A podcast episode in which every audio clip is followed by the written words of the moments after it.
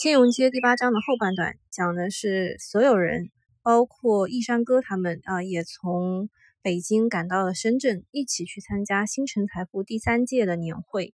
年会的时候呢，那些表演都不细说了啊，就吴伟群啊、易山哥啊都有唱歌，唱的都很好。然后易山哥还把我们同桌的两位女士给唱哭了，一个是因为向小强去世而倍感打击的陈霞，还有一个居然是马楠楠。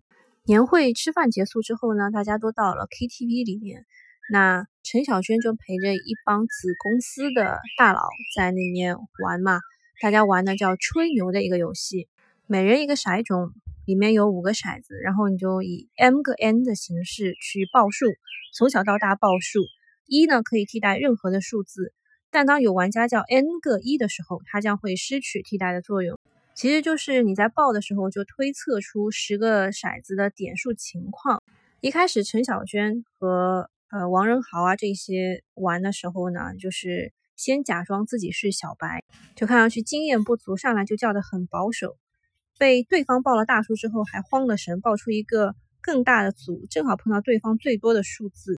后来呢，大家发现原来陈小娟是位真正的高手，之前她的动作和报数方式都是伪装。这个时候，大江就出现了。大江是夜店老手啊！大江一上来就先声夺人，赢下了两局。陈巧娟被逼到了失败边缘，可是他一点也不急躁，对大家的起哄和嘲讽也不在意。第三局的时候，他剑走偏锋，爆出了四个一，那一在这里就失去了替代作用。大江就慌了神，爆了五个一，结果一打开就一个一。第四局的时候，陈巧娟追平了比分，现在二比二嘛。第五局就显得非常的重要。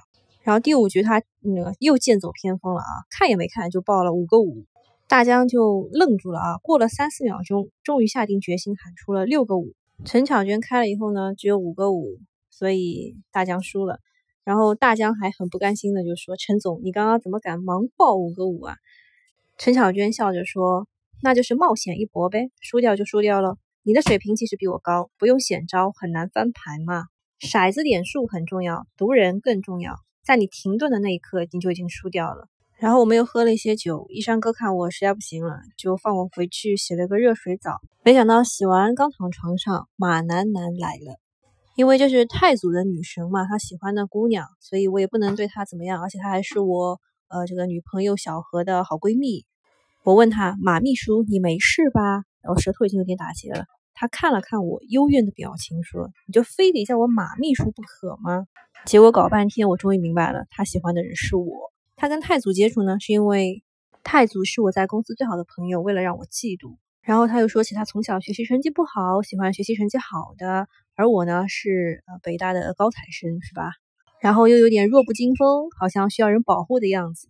反正我一阵脸红啊，原来我在女孩子的心中就是文弱书生啊。然后我又知道了当初，呃，就是小何有男朋友的事情，也是他转述给舒林，舒林告诉我的，是为了让我快点死心。然后我从陕西回来，也是他送我的千纸鹤。可是偏偏就是这个千纸鹤这个礼物，促成了我和小何的和解。反正后来呢，两个人啊不小心就发生了关系，我该怎么样面对小何啊？然后我就很绝情的让他快点早点回去休息。然后有几秒钟，马楠楠的眼神就像一只小猫，无辜的望着虐待它的主人的样子。现在每当回想起那一幕，就觉得会无比的揪心。老天呐，当时我是怎么样才会这么的粗暴狠心？我以为他又要流泪了，可是他忍住了，然后他换好衣服，回头对我轻蔑的一笑。我还以为你跟别人不同，放心吧，我不会告诉何方笑的。不过呢，你也要记住，她可不是什么清纯玉女。经过了这件事情呢，睡不着了，然后又下楼。正好碰到了杜叔叔，杜叔叔的脸色非常的不好，然后我就陪他闲聊，正好呢就聊到了这一次澳门之行，嗯，就说吴总他怎么样去赌这个百家乐。杜叔叔说他有一套规则，据说呢是跟高人学过，就指点过的一个公式，在每次下注选择下注金额以及总筹码规模上都是非常有讲究的，只要能够严格遵守，总是能够立于不败之地的。其实百家乐是最公平的赌场游戏，庄和闲的概率相差不大。那其实呢，它有几个规矩是不会变的，说是五总啊。一是压和和压对子是从来不压的。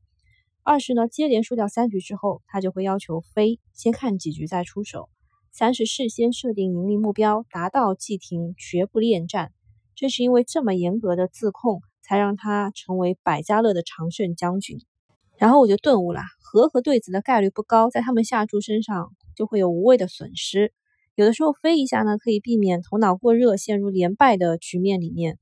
而设定盈利的目标，相当于事先约定好退出机制，确实高明。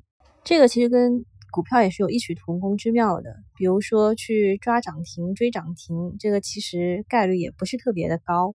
有的时候开始亏损了，可以就是止损先出场看一下。还有就是设定止盈目标。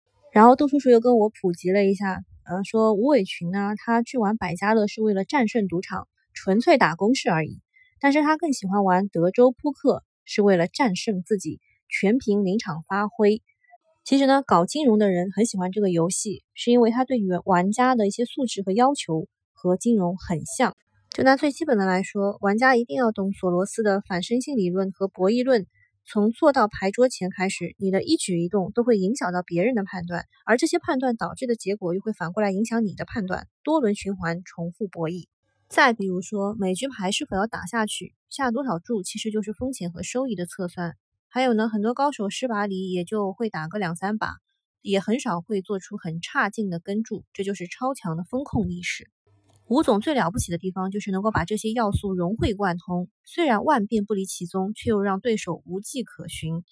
杜叔叔说：“我见到他手里有一对 K 还放弃的，也见过他在河牌出来之后只有一个小对还全压的。”他说：“手里有什么牌，不如别人认为你手里有什么牌重要。”要我来总结，就是真亦假，假亦真。我也融会贯通了一下，想到去赌场用真金白银。换来印着数字的筹码去玩各种游戏，赢了就可以换成现金带走，输了也就真的损失掉了，不就是这个道理吗？然后杜叔叔呢又更加提升了一个档次，他说吴总也是用同样的道理来做私募基金的，面对融资方说自己有钱，面对客户说自己有好项目，把两头都唬住，然后让客户的钱换成基金产品交给融资方使用，用的顺利就能够按时兑付，拿回现金；不顺利的话，真的会发生损失的。好在星辰财富在这个游戏里还没有玩输过，那我就立刻就说了，上次南京的那个事情已经很危险啦。而且这几天我从几个子公司的经理又听说到一些消息，就是我把吴伟群暗中推动各个子公司销售九幺八的事情告诉杜叔叔之后，他的脸色又开始变得很难看了。